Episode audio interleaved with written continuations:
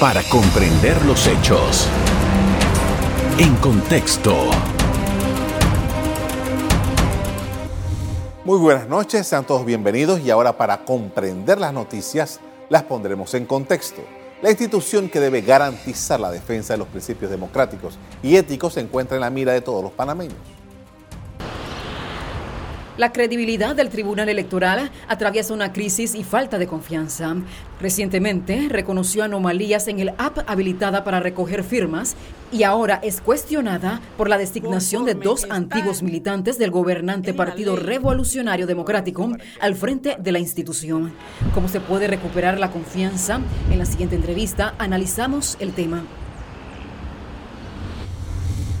Así es, vamos a hablar del proceso electoral y lo que está en medio de todo eso. Para eso me acompaña Ned Planels del Movimiento Independiente. Buenas noches. Buenas noches, Carlos. Buenas noches a todos. Gracias por aceptar nuestra invitación. Ahí, empecemos por el principio. Las designaciones que se han hecho por parte de la Corte Suprema de Justicia, eh, que eh, en principio la Corte Suprema de Justicia es un ente apolítico que está fuera de estos avatares. ¿Cuál es la visión que tiene sobre lo ocurrido? Mira, eh, yo creo que hay una gran decepción generalizada, porque uno puede esperar un nombramiento político por parte de la Asamblea Nacional y uno podría hasta cierto punto también esperar un nombramiento político por parte del órgano ejecutivo. Lo que fue una sorpresa para todos y una mala sorpresa para todos fue un nombramiento político por parte del órgano judicial, quien debería estar aparte de toda la lucha de poderes que puede haber entre partidos o entre fuerzas dentro de un partido político.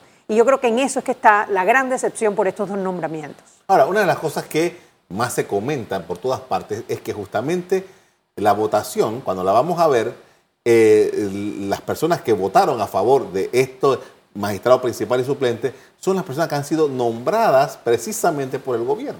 Sí, por eso es que también, y, eh, también la gente está tan frustrada, o sea, estamos tan frustrados de que el órgano judicial y sobre todo nuestra Corte Suprema, en la que tenemos puestas tantas esperanzas de recuperar la justicia, de que haya una justicia imparcial, una, justicia objetiva, eh, expedita, independiente, que haya sido precisamente estos magistrados en los que tenemos tantas esperanzas, hayan nombrado estas dos personas tan cuestionadas para, para ser magistrados del Tribunal Electoral. Ahora, en el Tribunal Electoral no es nuevo que haya militantes políticos que salgan de sus partidos y lleguen al, tribunal. Creo que es lo que ha pasado en los últimos 30 años. Eh, ¿Qué es lo que debió haber cambiado? Bueno, bueno, es que precisamente por eso en la Constitución se divide. Un magistrado lo nombra el órgano judicial, uno lo nombra el órgano legislativo y el otro lo nombra el órgano ejecutivo. Y uno espera normalmente el órgano, la Asamblea Nacional, que es un ente político, que el nombramiento sea político. Uno espera del órgano ejecutivo, que también pues eh, vienen de un partido político normalmente, etcétera, que venga un nombramiento político. Pero los jueces, los magistrados, que tienen que estar aparte de toda esta, de toda esta trifulca política partidista, eh, uno esperaría que el nombramiento hubiese sido con base en los méritos de la persona. Y había personas con mucho mérito para ocupar esa silla. Entonces, ¿por qué decantarse por una persona tan comprometida con el partido gobernante? 85 personas creo que al final fueron los que fueron a, la Corte Suprema de Justicia a presentar y eh, realmente, y además creo que sorprendió la Corte porque de en todo en Panamá siempre la gente se adelanta y hace sus pollas y tal, pero nadie se esperaba un nombramiento de este tipo. No, y con, tanto, con tantas mujeres dentro de la Corte Suprema de Justicia, uno también hubiese esperado que eh, tuviésemos la primera magistrada del Tribunal Electoral, mujer porque es, es inaceptable que en, la época democrática no hayamos tenido una sola magistrada mujer en el Tribunal Electoral. Y había, como te digo, muy buenas candidatas para ocupar esa silla. Entonces, más triste aún que se hayan ido por una persona, no solamente por sus compromisos políticos, sino también por pues, una actividad bastante cuestionada. Hablemos de la separación de poderes. Eh, eh, se supone que, de acuerdo con la Constitución, eso es lo que debe ocurrir en una democracia, en una república como la nuestra. ¿Qué sensación deja esto que ha ocurrido entre la Corte Suprema y el Tribunal Electoral? Mira, uno, uno podría pensar que hubo un acuerdo, un acuerdo porque el nombramiento de la magistrada para la sala penal de la Corte Suprema de Justicia, una persona así, de carrera judicial, mujer, con una muy buena trayectoria, se dio en, a pocas horas del nombramiento del magistrado del Tribunal Electoral y pasó por la Asamblea de una manera rauda y veloz a la que no estamos acostumbrados. Entonces, todas las señales indicarían que hubo una especie de acuerdo y un acuerdo que, si bien vamos a contar con una buena magistrada para la Corte Suprema de Justicia, deja un tribunal electoral muy, muy debilitado en el peor de los momentos, en momentos en donde el tribunal electoral está sumamente cuestionado por su papel en la democracia. Ahora, justamente, hablemos de la institucionalidad y estamos en un momento eh, eh, en que se está, ya se activó el periodo electoral, ya estamos en el proceso de inscripción de personas para apoyar a los candidatos de libre postulación. Ya en un par de meses se va a abrir los periodos de eh, primarias en los partidos políticos y de ahí hacia las elecciones. El momento en el que nos encontramos, ¿cómo lo deja con esta situación? Muy grave. Primero porque tenemos magistrados del Tribunal Electoral muy cuestionados por el fallo eh, que dieron para mantener el fuero penal electoral a Ricardo Martinelli. Un fallo que fue revocado por la propia Corte Suprema diciendo que no solamente es inconstitucional, sino que los magistrados eh, se pasaron en sus funciones, algo muy delicado. Entonces tienes un tribunal electoral con un magistrado cuestionado por un fallo como ese y un magistrado que entra ahora con eh, una trayectoria política dentro del partido gobernante, pero también una trayectoria dentro de eh, como exalcalde de, la ciudad de Chorrera, que también dejó muchos cuestionamientos. Ahora, para los ciudadanos, eh, ¿qué es lo que procede en una situación como esta? Bueno, tenemos que estar alerta, tenemos que estar vigilantes, tenemos que participar. Hay eh, cerca de, hay, hay, miles de candidatos independientes que se encuentran en este momento en un proceso de recolección de firmas, en un proceso muy complejo de recolección de firmas, porque también hemos visto cómo esas, esos candidatos por la libre postulación están siendo invadidos por candidatos activos en partidos políticos que están tratando de ocupar las, los espacios que deberían ser para personas no inscritas en partidos políticos. Entonces los ciudadanos debemos estar todos muy, muy, muy alertas y, eh, bueno, exigirle a nuestros magistrados, exigirle a nuestros funcionarios que cumplan con la ley. Con esto vamos a hacer una primera pausa para comerciales. A regreso seguimos hablando sobre la democracia el Tribunal Electoral y la actuación de las autoridades panameñas. Ya regresamos. En contexto. Estamos hablando de democracia electoral. Me acompaña Anet Planels del Movimiento Independiente. ¿Cómo evalúa usted nosotros tener políticos partidistas como árbitros electorales? Bueno, si tuvieses un, un, árbitro por cada uno de los partidos, entonces no habría problema. El tema es eh, qué árbitros son. O sea, porque no podemos, no podemos demonizar la participación política dentro de los partidos. Dentro de los partidos políticos hay personas muy capaces, personas íntegras y personas que si bien les gustaría ver su partido en el poder, seguramente tendrían la interés necesaria para tomar las decisiones correctas. El problema no es si son o no son de partidos, el problema es quiénes son y qué papel están jugando en la democracia. Y lamentablemente la experiencia que tenemos no ha sido buena en ese sentido. Ahora, eh, habrá que ver, habrá que esperar que los magistrados tomen posesión y ver si no vienen con un mandato específico para favorecer a un partido en particular. Ahora, nosotros aquí hemos debatido que, por ejemplo, Panamá necesita una robusta legislación sobre el conflicto de intereses. Eh, eh, un elemento como ese no pudiera llegar a, pensarse de que hay un conflicto de interés aquí? Bueno, pues tendríamos que legislar en ese sentido. Lo que pasa es que es muy difícil porque renunciando a un partido dejas de pertenecer realmente a él, porque muchas veces, o sea, tenemos ese, tenemos ese requisito para los magistrados de la Corte Suprema de Justicia. ¿Realmente porque ellos renuncien dejan de ser parte de ese partido político? Yo creo que, que va más allá de si están inscritos o no están inscritos, sino la trayectoria que ha tenido la persona, eh, las capacidades que tiene, hacer verdaderamente entrevistas basadas en competencias y eh, escoger a los mejores eh, panameños o panameñas para estas funciones. Justamente, ¿cuál debe ser el perfil de un magistrado del Tribunal Electoral de acuerdo con su visión? Bueno, debería ser una persona que viniera de carrera y parte de, de la frustración que sentimos es que en la lista había personas de carrera del Tribunal Electoral, personas que ya hemos visto cómo han podido eh, tener una buena ejecución dentro del Tribunal Electoral, sin embargo, no se les dio la oportunidad.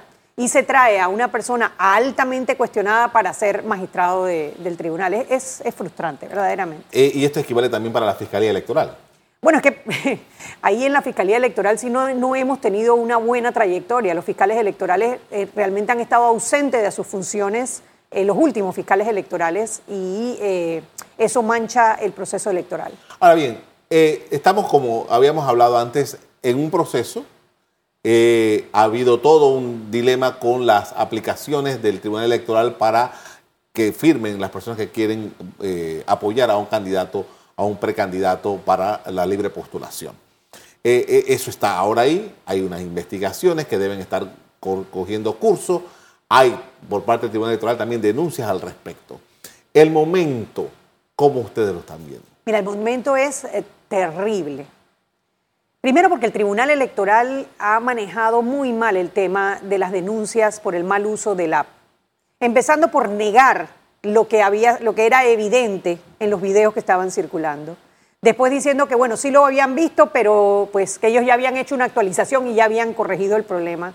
Después, cuando se vio que el problema persistía y que seguían las denuncias, deciden suspender el app. Y en vez, en vez de haber dicho desde el primer día, continúen utilizando el app, que vamos a hacer una auditoría externa y vamos a permitir que los candidatos vean estas auditorías para poder determinar quién está utilizando mal el app. Entonces, en medio de este conflicto donde los magistrados se han portado eh, de, espalda a la transparencia en el tema del app, entonces viene este magistrado que viene además cuestionado por venir directamente del partido gobernante. No, la verdad que el, momento, el momento es, es terrible. Las elecciones, sobre todo con la tradición que tiene Panamá, necesita de un alto grado de credibilidad, necesita de un alto, de una buena imagen. Eh, ¿Cómo está eso? ¿Cómo la evalúa?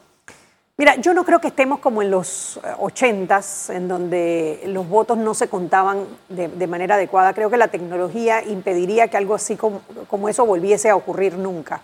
Sin embargo, las trampas electorales están en la inequidad en la participación y esa inequidad en la participación se ve desde las leyes electorales, desde la ley electoral que pone en desventaja a un grupo de ciudadanos que aspiran llegar a los puestos de elección a través de la figura de libre postulación. En la medida que esos ciudadanos tienen muchas más impedimentos para llegar, en donde permiten que candidatos de partidos que tienen una estructura formada, que evidentemente tienen eh, ventajas para poder aspirar a través de la libre postulación, roben esos espacios de, eh, los candidatos eh, por la libre y además que reciban incluso menos financiamiento a la hora de que se reparta el financiamiento público. En esas cosas está la trampa. En el mirar para el otro lado, por ejemplo, cuando hay temas de clientelismo político. Hemos visto por las redes sociales cientos de videos de candidatos que están buscando firmas y que están repartiendo bolsas de comida o bolsas de ayuda o están haciendo eventos eh, financiados por el gobierno en donde, bueno, recogen firmas y no estamos viendo una fiscalía electoral eh, haciendo su papel. Allí es donde se empieza a dar la trampa. Cuando estas cosas ocurren, el Tribunal Electoral pierde credibilidad y los ciudadanos empezamos a perder eh, la confianza en nuestra democracia. Ahora, el Tribunal Electoral tiene una, una, es el organizador de los torneos electorales, pero también es el regulador de los torneos electorales. O sea, tiene una doble función. Es el que te arma la elección, pero es él también el que toma las decisiones finales sobre la elección. Eso, ¿cómo, cómo, cómo, cómo podemos que esto sea más efectivo cuando termina siendo juez y parte? ¿no? No, definitivamente hay un, hay, una, hay un conflicto grande de interés en el tema. Sin embargo, antes sí confiábamos en el Tribunal Electoral. O sea, cuando teníamos otras figuras liderando el Tribunal Electoral, sí había la confianza ciudadana, sí había la confianza de cuando un fallo iba a ir a los magistrados del Tribunal Electoral, lo que iba a privar era la ley y no los intereses como lo que estamos viendo. El problema es que hemos contaminado, se ha contaminado el Tribunal Electoral, los magistrados del Tribunal Electoral y lamentablemente eso incide directamente en la confianza de los ciudadanos en, eh, la democracia. Bueno, esto vamos a hacer otra pausa para comerciales. A regreso seguimos hablando sobre la democracia electoral en Panamá. Ya regresamos.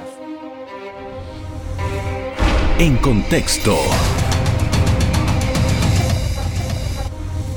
Estamos hablando de la democracia electoral. Me acompaña Ned Planels, el movimiento independiente. Y en este apartado quería preguntarle acerca de, ok, ya tenemos, ya esto está andando. Ya las, próximas, dos semanas tendremos el nuevo magistrado y su suplente instalándose ya en el Tribunal Electoral. ¿Qué es lo que nosotros necesitamos para que realmente eh, recuperar algo de esa confianza que se necesita en un momento como el que nos encontramos? Bueno, yo esperaría que los magistrados del Tribunal Electoral, incluyendo el señor Guerra, que, entra a partir de la segunda semana de noviembre, fueran conscientes del momento, fueran conscientes de la, de la desconfianza que hay y nos dieran al revés, nos callaran la boca, como quien dice, nos enseñen que verdaderamente ellos pueden tomar decisiones basadas en la ley, que el proceso de recolección de firmas puede ser un proceso transparente, que se verifique verdaderamente esa auditoría, que esa auditoría sea real, que le den, que den espacio a los candidatos que quieran revisar las auditorías, que puedan ver las auditorías. No hay mejor eh, incentivo para la confianza que la transparencia. Y ese sería mi mensaje para los magistrados, para los tres magistrados del Tribunal Electoral. Necesitamos en este momento volver a creer en nuestra institución. Necesitamos volver a creer en aquel tribunal electoral que en algún momento fue de lujo que le entregó el poder a, la, a, Ernesto Pérez Valladares después de haber sido el, partido que gobernó con los militares, donde nunca ha habido una duda sobre los resultados electorales. Ese es el tribunal al que nosotros aspiramos. Ahora, tomando en consideración esto, ah, para, para el, el beneficio del pueblo panameño, la confianza, la institucionalidad, e, estas cosas que a lo mejor pueden resultar un poco etéreas, pero ¿qué, ¿cuánto de eso realmente es fundamental para que el, país progrese? Bueno, es que si no confiamos en, nuestros, en, nuestras eh, personas electas, o sea, porque del Tribunal Electoral eh, depende que los panameños confiemos en las personas que sean elegidas en el 2024. Y si no confiamos en las personas elegidas, ¿cómo va a haber desarrollo en un país en donde no se confía en sus propias autoridades? O sea, el, a ver, la responsabilidad que tienen los magistrados del Tribunal Electoral es del futuro del país. Yo esperaría que lo comprendieran de esa manera. Ahora, dentro de todo esto, ¿cuál es el papel que el gobierno debe cumplir? Bueno, eh, el gobierno, primero viene una época de primarias en los partidos políticos, especialmente en el partido del gobierno. Nosotros hemos visto cómo eh, se distribuyen fondos eh, para personas eh, cercanas al poder, para personas que están aspirando inclusive a puertos de elección popular. Acabamos de ver el escándalo del IFARO, acabamos de ver detalles de cómo se han repartido auxilios económicos a personas allegadas a la Asamblea Nacional, disculpa, a diputados de la Asamblea Nacional. Nosotros esperaríamos que el gobierno también comprenda que los, panameños estamos, eh, estamos hartos, estamos hartos de la corrupción, estamos hartos de que eh, en, nuestra cara nos restrieguen el uso de fondos de manera discrecional, el uso de fondos para fines personales o para fines políticos partidistas y que comprendieran que eh, lo que tenemos no es sostenible. Ahora, el, por ejemplo, las, los organismos no gubernamentales que han participado en las, en las reuniones estas que se hacen cada cinco años después de una elección para participar en la confección del código electoral y que después eso va a la asamblea. Eh, esa, esa, esa, esa parte de la participación ciudadana, eh, nuevamente, en un momento como este, ¿no se está considerando?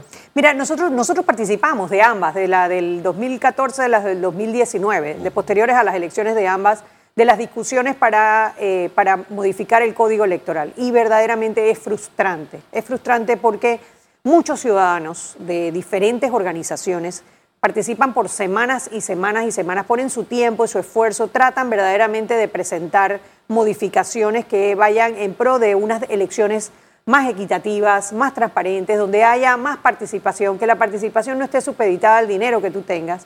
Cuando eso llega entonces a la Asamblea Nacional, agarran aquel proyecto, lo desbaratan y sacan, eh, bueno, como lo que salió ahora mismo, que permite que candidatos que son candidatos inscritos en partidos políticos participen de las elecciones, participen del proceso de recolección de firmas de los candidatos independientes. Es verdaderamente eh, frustrante ver cómo todo ese esfuerzo de alguna manera se tira a la basura.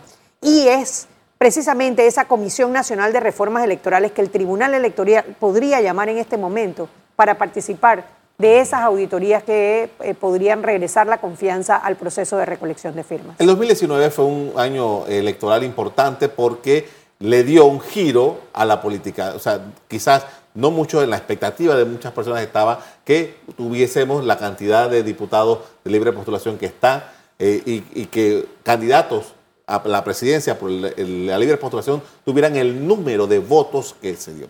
¿Cuál es la perspectiva ahora? ¿Qué es lo que ustedes han podido notar de lo que pudiera ocurrir en el año 2024? Es una gran interrogante. Mira, la participación ha crecido tanto en la libre postulación por la crisis que estamos viendo en los partidos políticos. En la medida en que los partidos políticos puedan también recuperar la confianza ciudadana, la, la participación por la libre postulación debería ir transitando nuevamente a la participación en los partidos políticos. Ahora bien, es una muy buena noticia que ciudadanos se desprendan ciudadanos que, no son partícipes de los, eh, normalmente de la política partidaria se, se, postulen como candidatos de libre postulación y traten de participar en política. Nosotros lo que necesitamos es crear mayor conciencia en la ciudadanía, que la democracia no se salva sola, que la democracia es, un, es, es una joya, una joya que tenemos que cuidar todos los días y todos los ciudadanos tenemos que poner nuestro granito de arena para que esa joya no, sea, no se la roben, para que esa joya no se la lleven, para que no volvamos a estar en un sistema que, eh, que viole los derechos humanos o que prive a los ciudadanos de escoger a nuestros gobernantes. En Panamá, el día de la elección, realmente son elecciones, pues se escoge, hay candidatos para presidente, eh, alcaldes, representantes, diputados. Y de acuerdo con la norma, hay tres personas, los que más firmas eh, tengan, son los que pueden aparecer eventualmente en la papeleta de votación. Usted mencionaba el hecho de que haya activistas políticos, de partidos políticos que están. Eh, ¿Qué tal si estas personas son las que ocupan las tres posiciones, o dos o una de las posiciones en, el espacio de la libre postulación? Mira, es, es, es quizás la debilidad más grande que tenemos en este momento por la libre postulación porque se nota la diferencia. Si tú tienes un partido político, tú vienes de una estructura, una estructura nacional, y el proceso de recolección de firmas no depende de que si la persona es o no es popular, o si es o no la persona que los ciudadanos queremos elegir, sino si tiene la estructura necesaria para desplegar la cantidad de activistas para recoger las firmas. Entonces es, es, es, una, pelea eh, de, tigre con burro amarrado, es, es muy desigual, es, es injusta y además va en detrimento de eh, las, mejores opciones que buscamos los ciudadanos para, a través de la libre postulación. Lamentablemente la ley lo permite. Sin embargo, es donde la Fiscalía Electoral y el Tribunal Electoral deberían estar más pendientes de que no se estén utilizando recursos de los partidos para estas personas buscando firmas por la libre postulación. ¿Y eso se lo estamos viendo a nivel nacional o esto está sectorizado? No, a nivel nacional. O sea, los, eh, hay, dos, los tres primeros, hay dos que están inscritos actualmente en partido político. En candidatos a diputados también se ve a nivel nacional, en San Miguelito, se ve, en, todo el país se ven eh, candidatos de partidos o apoyados por partidos políticos buscando firmas para, elección, eh, para la elección en, qué sé yo, en el, en el corregimiento de Ancón, por ejemplo, o en el distrito de Chame. Vemos en, en todo el país, básicamente, eh, candidatos que están siendo o son candidatos de partido o son candidatos apoyados por partidos buscando firmas para la libre postulación. Ahora, el panameño es bien vivo también, el panameño sabe. Y yo le mandaría el mensaje que revise muy bien quién le pide la firma, si es una persona de partido político, si es una persona que usted conoce que no merece estar en un puesto de elección popular, dígale que no, eh, busque a los candidatos que verdaderamente estén alineados con sus valores, que verdaderamente tengan la intención de ir a cambiar, eh, a cambiar las cosas, porque necesitamos un cambio radical en la manera como hacemos política en el país. Hablando de eso, ¿tiene futuro la libre postulación en Panamá? Bueno, en la, eh, mi teoría es que la libre postulación es una reacción a la crisis de los partidos políticos. En la medida que sigamos con partidos políticos cuyas cúpulas, porque el problema no son los miembros, sino las cúpulas, cuyas cúpulas estén enfocadas en enriquecerse, en mantener los puestos a, base de clientelismo, en no resolver los problemas de los ciudadanos, entonces las personas van a seguir eh, eh, tanto postulándose como apoyando candidatos por la libre postulación nosotros eh, necesitaríamos hacer una verdadera reforma electoral para que los partidos políticos vuelvan a ser instrumentos de democracia y no eh, agencias de empleo que lo que hacen es vigilar o preservar los privilegios que tienen unos cuantos por encima de los demás. Le agradezco mucho por habernos ¿Cómo compartido no? sus criterios. Muchas gracias. A la orden. A ustedes también quiero agradecerles que nos hayan sintonizado esta noche. Como siempre los invito a mantener esa sintonía con EcoTV. Buenas noches. Para comprender los hechos. En contexto. Revive este programa entrando al canal 1 de BOD de Tigo.